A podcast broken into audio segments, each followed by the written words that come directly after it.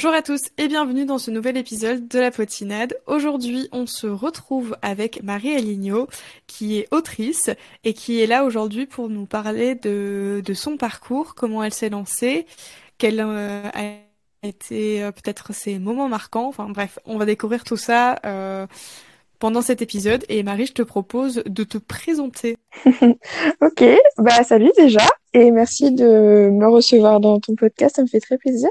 Euh, me présenter. Alors, euh, je m'appelle Marie Aligno. Euh, je suis autrice à plein temps depuis quelques années déjà. J'ai commencé par écrire de la littérature jeunesse, donc pour les enfants de 8 à 12 ans. Et depuis 2000, 21. Depuis l'année dernière, euh, je sors aussi euh, un roman par an de young adult, euh, littérature contemporaine young adult, en coécriture avec Nin Gorman. ça s'appelle La nuit où les étoiles se sont éteintes. Et le deuxième tome, Le jour où le soleil ne s'est plus levé, est sorti ce printemps 2022. C'est d'ailleurs une très très belle histoire. Je me prévois là de relire La nuit où les étoiles se sont éteintes parce que je sais que si je lis, bon, pas la suite, mais je sais que je vais vouloir relire la nuit où les étoiles sont éteintes et je vais rentrer encore dans une boucle infernale où je vais tout le temps le relire. C'est, c'est la, euh, enfin, je fais quand même pas mal de relectures, mais alors lui, j'étais mais bloquée dessus. J'étais vraiment emprisonnée dans les pages. Ça m'a vraiment étonnée quand tu m'en as parlé. C'est vrai que c'est à la fois euh, très gratifiant et ça fait plaisir, et en même temps un peu flippant. Mais il y a, il y a plusieurs personnes qui ont dit qu'ils avaient du mal à quitter les personnages. De, rester avec eux, de les rassurer, de les mettre en sécurité. Puis toi-même, si ça te fait écho, tu te dis ça va aller. Non mais je vais relire pour être sûr de voir s'ils vont bien. Oui, on fait d'ailleurs euh, attention à sa santé à sa, sa santé mentale surtout. Euh, et on fait bien attention au trigger warning en début de roman, n'est-ce pas? Même euh, pour le, le tome euh, compagnon. Et du coup, tu disais que ça faisait quelques années que que tu es euh, autrice à plein temps. Oui. Est-ce que tu pourrais me dire euh, en quelle année c'était? Alors, il y a eu des vagues. Euh, je suis allée vivre aux États-Unis en 2017, donc pour une année scolaire, puisque j'ai enseigné le français là-bas lors d'un échange universitaire. Et cette même année, durant l'été, euh, j'ai reçu une proposition d'une euh, d'une maison d'édition, donc bah, de ma première maison d'édition Pulp Fiction, pour écrire euh, des romans euh, pour les enfants. Et c'est de là qu'est née la saga Orphea Fabula, donc qui est du 8 8 12. Et en fait, je j'ai donc écrit les deux premiers tomes en étant aux États-Unis. pendant ce même ce même cette même année scolaire, donc en 2018, on est parti en road trip avec euh, ce qui a été euh, le, le, les fondations euh, de l'écriture de la nuit où les sols sont éteintes. Mhm. Et quand je suis rentrée euh, après mon année scolaire passée là-bas, donc euh, à l'été 2019, euh, j'ai décidé que j'avais suffisamment de contrats d'avance pour tenter l'aventure donc je me suis pas préoccupée de retrouver un, un travail en rentrant euh, des États-Unis. J'avais fini mes études, donc je me suis dit je me laisse euh, une euh, une, une chance de de ne faire que l'écriture pendant quelques temps et si ça va pas, ben, je reprendrai un travail. Ce qui s'est passé fin 2019, donc enfin voilà, ça a été très court cette période d'essai, mais voilà, c'était plus sécurisant pour moi d'avoir un, un mi-temps Hmm. Donc euh, j'ai été barista à Paris, c'était très sympa et, et vraiment j'aime beaucoup trop euh, le café où j'étais. Et j'ai fait ça un an et euh, lors du premier confinement en 2020, j'étais suffisamment bien installée pour pouvoir repartir, enfin en, en, à plein temps. J'ai dit 2019, mais non, je suis restée, je suis revenue en 2018 des États-Unis, je crois. 2017-2018, j'étais aux États-Unis. 2018, je suis rentrée, j'ai tenté de vivre de l'écriture. Euh, 2000, fin 2010, non, 2019, j'ai pris un travail à mi-temps mhm. que j'ai arrêté pendant, enfin, au moment du confinement. Et là, depuis, euh, je vis euh, confortablement de l'écriture. Déjà félicitations. Merci. Ça a dû, euh, enfin, au tout début quand tu t'es dit que tu allais te lancer, est-ce que c'était suite à ton premier contrat en maison d'édition que tu as réussi à, à, à avoir assez confiance, entre guillemets? Alors la confiance, je pense qu'elle n'a jamais été là. C'était plus euh, une question de, de confort. Alors euh, c'est bizarre à dire parce que bah, le confort c'est aussi financier, mais le confort d'écriture pour moi ça passe par le temps. Euh, c'est plus c'est plus difficile pour moi d'écrire quand j'ai pas le temps, mais que je suis, enfin même si l'argent est là, que quand j'ai, je dois segmenter mon emploi du temps. Donc en fait, euh, pour moi, c'était, enfin, il y avait une, une trop grosse contrainte euh, dans la segmentation de, du temps, euh, et je voulais vraiment euh, que, que, que j'ai confiance ou pas, voilà, rentre pas du tout dans, dans l'équation. Euh, enfin, je me disais que euh, si je voulais écrire comme je voulais et ce que je voulais, il fallait avoir le temps. Et le mm. temps, euh, voilà, je, je, je voulais bien euh, concéder du confort matériel et donc financier pour l'obtenir. Donc euh, j'ai vraiment vécu, je, je, j'ai vécu assez longtemps euh, de manière très très chiche. je suis pas une très grosse dépensière et voilà, je j'ai, pas de meubles. Enfin, je, je, je, voilà, mon confort matériel m'importe assez peu. Et j'ai, j'ai vraiment plus besoin de temps que euh, de confort euh, matériel et financier pour euh, pour écrire. Donc c'était, enfin même je travaillais pas très longtemps, enfin pas pas de de nombreuses heures par semaine. Quand j'étais barista, je j'avais 15 heures, je crois, par semaine, donc c'est très très peu. Et euh, c'est déjà trop en fait. C'est déjà trop. Enfin, c'est déjà peu, mais j'imagine que, enfin, un peu. Enfin, c'est quand même un, un mi-temps et en plus, ça doit être découpé plusieurs jours dans la semaine, donc au final. Oui, c'est ça deux jours dans la semaine où j'arrivais pas à écrire, plus euh, le, le temps de me remettre dans le bain. Enfin, il y avait vraiment une sorte de, de latence autour de ces heures de travail. Je, je me sens très chanceuse de pouvoir euh, consacrer tout mon temps à l'écriture puisque j'ai des j'ai beaucoup de collègues qui travaillent à, à plein temps. Mais t'as travaillé pour aussi. Hein. Oui, oui, mais oui, chanceuse, aussi. Euh, ah, oui. Pas que. oui, mais je pense qu'il y a, il y a beaucoup de gens qui travaillent à côté, euh, qui qui ont pas ces problèmes. Donc, euh, pour se mettre dans le bain, par exemple, qui arrivent très bien à travailler le soir, qui travaillent le midi, qui travaillent le matin, etc. Et, euh, et voilà, euh, je, je suis très contente de pouvoir euh, faire ce que je fais euh, comme ça. Et effectivement, je vais essayer de continuer le, plus possible, mais je, je ne, je suis totalement ouverte à l'idée de reprendre un taf si c'est si ça si c'est plus viable au bout d'un moment.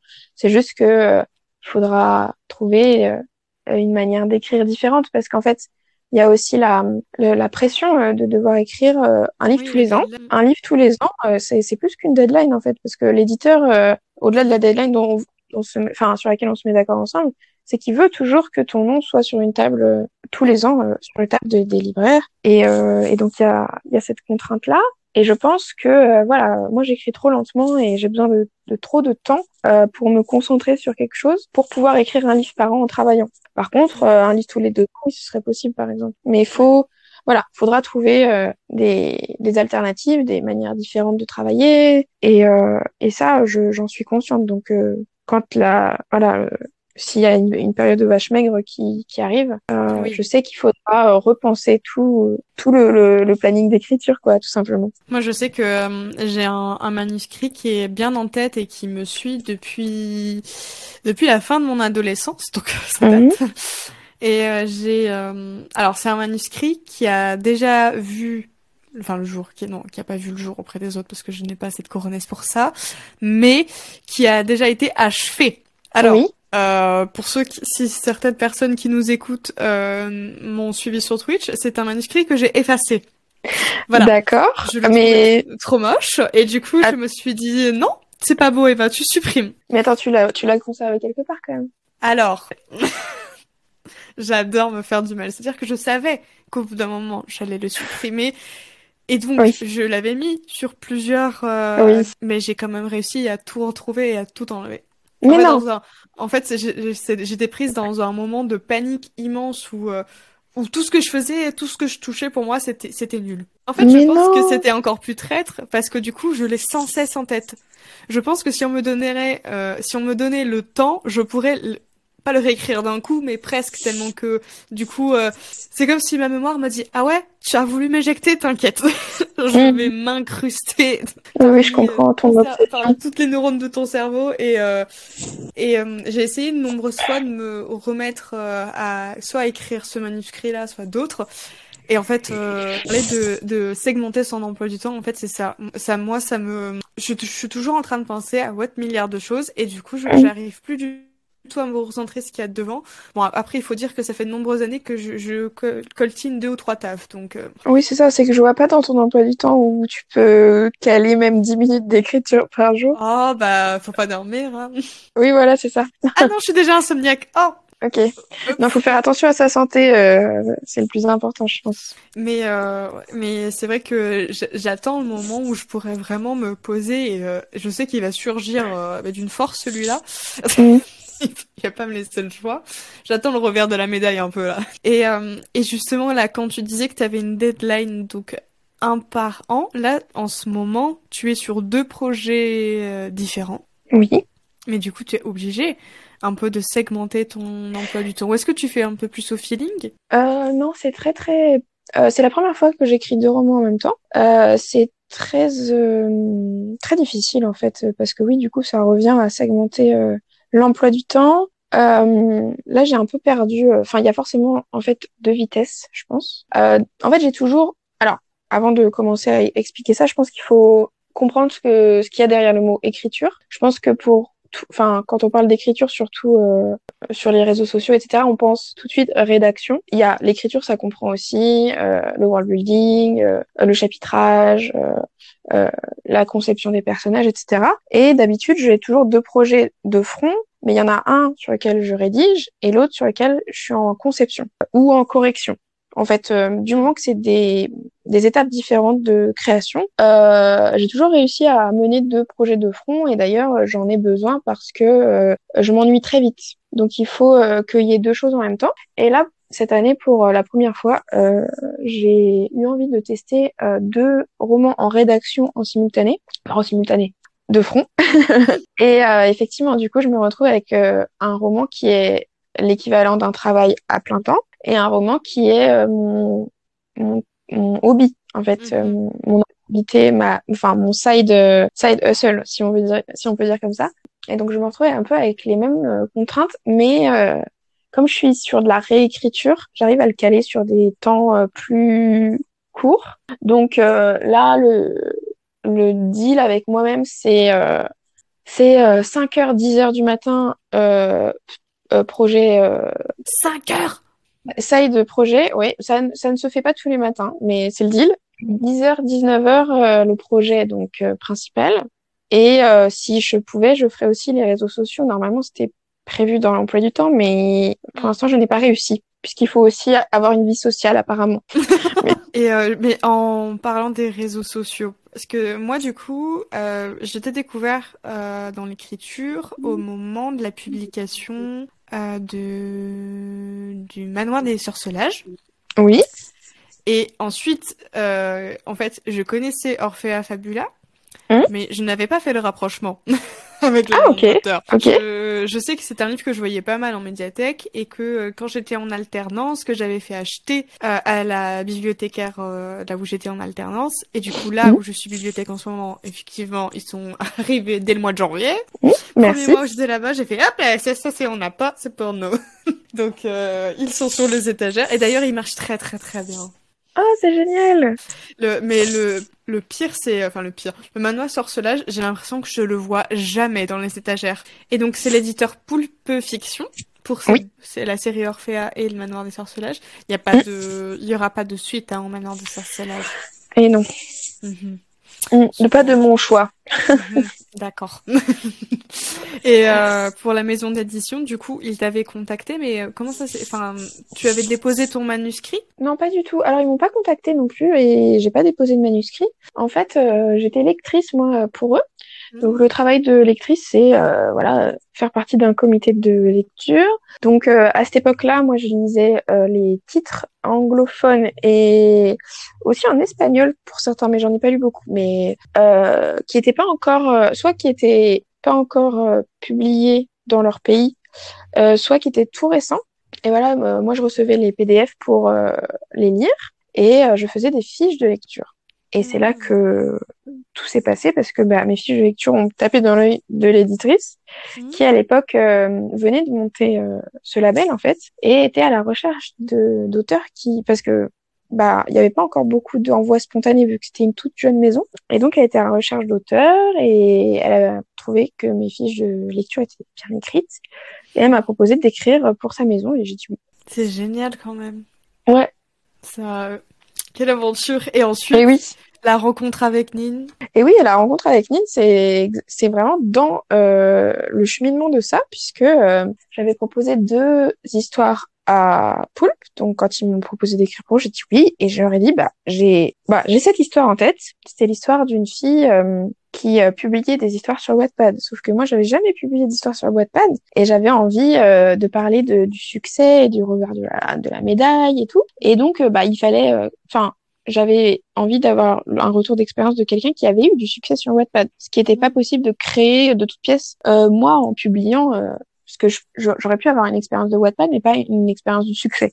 Et du coup, euh, j'ai demandé à Nine, que je connaissais vaguement parce qu'elle avait été jury de prix et j'avais été finaliste de ce prix. Donc euh, voilà, elle, elle, savait qui j'étais. Et je lui ai demandé si ça la dérangeait de faire un retour d'expérience. Et elle a été euh, complètement débordée parce que elle était en train de, de travailler, de finir de travailler sur Ashes Falling from the Sky.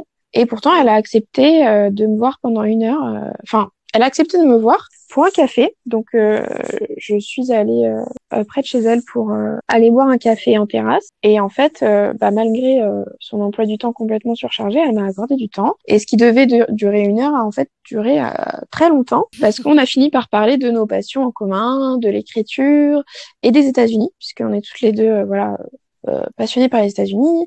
Elle, je savais qu'elle avait fait plusieurs voyages là-bas. Et moi, euh, il s'avère que euh, deux semaines, deux semaines, deux jours après notre café, je partais vivre à la Nouvelle-Orléans. Ah oui. Et donc c'est ça en fait. C'est à, c'est à ce moment-là que tout s'est enchaîné. Et donc bah alors ça c'est un truc que j'ai souvent fait donc c'est pas bizarre ok? Mais je lui ai dit euh, en gros euh, j'ai dit bah merci pour ton temps euh, et euh, écoute je sais que tu es passionné bah, par les États-Unis et que tu jamais fait le sud à ma connaissance. Je pars à la Nouvelle-Orléans dans deux jours je vais y vivre pendant un an. Donc si tu as envie de venir découvrir cette région des États-Unis tu n'as qu'à venir chez moi et je t'accueille. Elle dit oui elle me dit oui, oui. Mais tu sais, elle dit oui, oui, comme euh, tu dirais oui, oui, oui, oui, c'est ça. Et vraiment, euh, le, le lendemain de mon installation à la Nouvelle-Orléans, je reçois un message de Nine qui me dit euh, Ah, je suis allée voir, j'ai googlé la, la Nouvelle-Orléans, c'est sympa, dis donc. et du coup, euh, c'est comme ça que on s'est un peu emballé. Et euh, elle m'a dit, euh, ça, ça, te dit d'écrire un livre? Je lui avais proposé qu'on fasse un road trip, et elle me dit, ça, ça te dirait d'écrire un livre sur la route? Et je dis oui. Et voilà comment la nuit et le ciel se sont éteintes puisque pour les gens qui ne connaissent pas cette histoire, elle se passe à la Nouvelle-Orléans mm-hmm. et elle retrace le road trip qu'on a fait avec Neil. Et en fait, on avait demandé aux gens qui nous suivaient sur les réseaux sociaux de nous donner des défis à relever et ces défis se retrouvent aussi dans le livre. Il y a même des répliques qui se retrouvent dans le roman qui ont été dites pendant le road trip. Attends, lesquelles? Bah, genre, euh, ah, euh, attends, il y a un truc euh, le long de ma jambe. Ah. ah. mais me dis pas ça Et quand ils sortent, quand ils sortent de l'eau en, en hurlant, bah c'est vraiment ce qui est arrivé. c'est bon, j'ai en tête. Oui, tout ça, c'est vraiment passé. C'est quand même, euh, c'est, c'est, j'ai l'impression que c'est comme une succession quand même de, de bonnes rencontres au, au, bon moment, si on peut dire ça. Ah oui, mais complètement. Moi, je, je, je suis vraiment euh, quelqu'un qui est, qui croit fermement à, à ce genre de choses, c'est-à-dire euh, des petits, des petites décisions, des petits choix et des petits mouvements vont créer des grandes, des grandes occasions, et c'est sûr. Je crois que ça illustre très bien ton, ton parcours euh, jusqu'à présent. Oui, mais j'y crois que, que par contre, euh, oui, effectivement, que rien n'arrive par hasard. Par exemple, pour l'instant, euh, j'ai pas ressorti de livre euh, toute seule. Et mais j'attends et je suis, enfin, je suis dans un moment de patience. c'est un peu dur parce que j'aimerais bien aussi bah, écrire des histoires de fantasy vu que c'est en fait mon en fait euh, moi j'ai commencé bah en fait tous les livres que j'ai écrits c'était pas par coïncidence un petit peu. Euh, ça s'est trouvé comme ça que euh, on me propose d'écrire de la jeunesse puis qu'on me propose d'écrire de la contemporaine.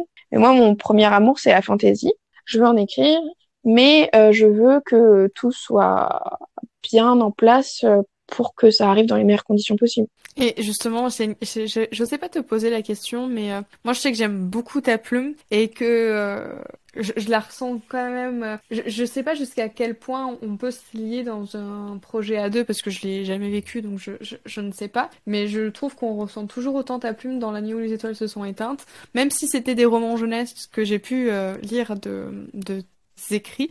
Je sais pas comment expliquer, genre c'est pas hum, c'est pas non plus incisif, c'est pas agressif, c'est pas non plus trop trop plan-plan, mais je, trouve qu'on la reconnaît. Euh, et, j'ai hâte, moi, de te découvrir dans, dans uniquement toi et dans autre que de la jeunesse. Et je me mhm. demandais justement, euh, a eu un parcours qui a été, je sais pas si on peut dire médiatisé, mais vu que c'était pendant euh, très longtemps une booktubeuse un peu référence. Moi, par exemple, quand j'étais ado, c'était euh, mhm. de, ouais, c'était, je crois que j'en suivais trois et donc c'est sûr il y avait Nine. J'ai dû regarder mhm. toutes ces vidéos, c'est sûr et certain. Et euh, est-ce que justement c'est pas une crainte que de soit de de, de pas d'avoir du mal à retrouver un autre éditeur si entre guillemets tu ne mets que ton nom, soit de face au lecteur Ah bah si si c'est une crainte oui. Et est-ce que tu dans ton projet d'écriture en ce moment ça ça a un impact ou pas? Ah oui complètement. Oui, oui, complètement. C'est euh, c'est une crainte. On en parle presque tous les jours parce qu'elle elle, elle me dit que j'ai tort de m'en faire que euh, effectivement euh, euh, peut-être que elle a elle a eu un parcours plus médiatisé mais que les gens savent reconnaître qu'on est deux et qu'ils attendent mes romans solo mes romans solo pour la tranche d'âge donc plus haute donc moi l'idéal serait d'écrire de l'ado adulte donc un petit peu au-dessus du young adulte ce qui est déjà le cas de la news sans éteinte je trouve même si on a des ados comme héros et, euh, et, voilà. Et elle me dit que les gens attendent mes romans. Moi, j'ai du mal à y croire, mais parce que le syndrome de l'imposteur, tu connais. Et bien sûr, euh, la crainte est là aussi parce que je vais changer de genre. Et que pour l'instant, le lectorat qui euh, me suit euh, dans cette nouvelle aventure qui est La Nuit où sont éteintes, me connaissent pour la contemporaine et ils ne sont pas tous des amateurs euh, de fantasy, ils sont pas tous des amateurs en fait d'autres genres que la contemporaine parce que c'est vrai que on lit pas tous de tout. Donc bien sûr qu'il y a beaucoup de craintes. Euh, pour les éditeurs, non, je pense que ça, euh, c'est pas une crainte que j'ai parce que euh, les éditeurs, ils cherchent toujours euh, des projets. c'est des, voilà, c'est un métier où il faut toujours de la nouveauté. Donc là, j'ai pas de crainte. Après, combien est-ce qu'ils vont me payer? Bah ça, faudra voir. c'est une autre, c'est une autre question. mais non, je sais que je trouverai quelqu'un. J'ai une agente en plus, donc ah. elle, elle, elle va placer mon texte. J'en ai j'en ai euh, la certitude. C'est juste que effectivement le lecteur, le lectorat, euh, euh il était là pour euh, la jeunesse. je me souviens que mon Montreuil, lorsque Wicca, le manoir des sorcelets, est sorti, mon Montreuil, c'était déjà l'effervescence. Il y avait beaucoup de monde. j'ai fait, j'ai dédicacé sans, sans arrêt, alors que c'était pas du tout le cas avant. Et j'en étais vraiment très fière. Je sais qu'il y aura des gens pour me suivre. Euh, mais euh, bien sûr que ça a un impact dans le sens où euh, quand j'ai choisi le projet, parce que j'ai toujours 30 projets en même temps, et c'est pas c'est pas une expression. ça veut dire qu'il y a vraiment 30 projets dans ah, mon carnet. Oui, le chiffre. Enfin bon, bah peut-être 35 maintenant, mais depuis la dernière fois que j'ai compté. Mais voilà, le choix du projet que j'ai choisi de de finir en premier a été influencé par la peur que les gens ne suivent pas sur de la fantaisie trop je dis je vais dire vénère mais de la high fantasy où il y a mm. tout un univers à appréhender avant de pouvoir suivre l'aventure et où euh, la euh, l'aventure prend le pas euh, sur les relations entre les personnages. Donc là, j'ai choisi un roman, enfin un projet qui se passe dans un monde connu puisque ça se passe à Paris. c'est de la fantasy quand même parce que il y a la magie. C'est un monde où la, les mages ne sont pas cachés et au contraire euh, sont les, les, la population dominante et où les gens qui n'ont pas de pouvoir, comme toi et moi, euh, a priori, euh, se, sont plus euh, sont plus persécutés. Donc, donc voilà, donc il y a quand même un monde où on comprend tout de suite les tenants et les aboutissants. C'est à Paris, la magie on comprend, les gens qui n'ont pas de pouvoir persécutés on comprend. Et et après, ce qui va prendre, ce qui va être le plus intéressant et important, euh, presque à, à, égalité avec euh, avec la quête, c'est euh, la romance et mhm. les relations entre les personnages d'amitié, familiaux, fraternels. Et ça, je pense que c'est quelque chose qui est très cher au cœur du lectorat que j'ai actuellement, qui me suit pour la nuit, où les étoiles se sont éteintes, mhm. et qui va en fait plus avoir envie de découvrir une histoire où la romance est importante et où les relations entre les personnages euh, sont plus importants que un gros world building avec un univers où tout est recréé, avec une religion inventée, avec un, une, politique euh, réinventée, euh, où il y a des jeux de pouvoir, etc. Donc pour l'instant, j'ai envie de, de mêler mes deux, euh, enfin, d'aller à la rencontre en fait entre ces deux chose que j'adore écrire, qui est euh, la fantasy, la high fantasy, plus voilà la romance, apporter quelque chose de plus contemporain, de plus moderne, mhm. et d'allier les deux pour créer une sorte de pont entre ce que moi à terme j'ai envie d'écrire et euh, ce que le lectorat actuel a envie de découvrir. Je sais pas si ça, si c'est très clair. Si, c'est comme un petit peu pour amener euh, les gens petit à petit à, te découvrir aussi. C'est comme une découverte qui se fait au fur et à mesure qu'on qu'on lit, euh, qu'on qu'on découvre tes, tes nouveaux romans. C'est ça. Il y a des grands thèmes et et, et je sais qu'il y a des gens qui vont lâcher à un moment donné dans ma progression vers la fantaisie plus vénère. Ouais, mais il y parce que bah qui vont arriver. C'est ça. Et parce que bah moi par exemple, il y a des genres que j'aime pas et si un auteur partait sur de je vais pas dire du space opéra parce que j'en lis, mais du thriller par exemple. Si j'avais un auteur préféré qui partait sur du thriller, je ne le suivrais pas. Je suivrais sur tout, mais, mais pas le thriller ou pas le policier. Bah, je sais que voilà, il y a des lecteurs qui vont me suivre sur de la contemporaine, qui vont me suivre sur de la fantasy, euh, voilà, plus plus moderne, plus plus liée à notre univers, à notre monde à nous, mais qui vont me lâcher au moment où je vais écrire de la fantasy médiévale, par exemple et je les comprends. Et c'est juste que euh, voilà, j'ai envie quand même qu'il y ait cette progression. Et si euh, il y a euh, parmi mes lecteurs des gens qui me suivent depuis qui sont enfants avec Orphea, avec Wicca, et qui arrivent sur sur la fantaisie et que je peux les aider à appréhender ce genre qui est plus complexe, plus même j'ai envie de dire parfois un peu hermétique, vraiment où il y a des choses qui sont qui sont fastidieuses. Hein. Franchement, même pour des amateurs de fantaisie, des fois c'est lourd quoi. Et si je peux les faire découvrir petit à petit euh, ce, ce genre-là, bah, je serais euh, hyper heureuse, quoi. Alors, aux, autres participants, jusqu'à présent, je demandais euh, de faire une conclusion générale. Je ne vais pas te demander ça. ok. Je vais te demander autre chose. Ok. Est-ce que... je sens déjà ta voix en mode « Ah non !»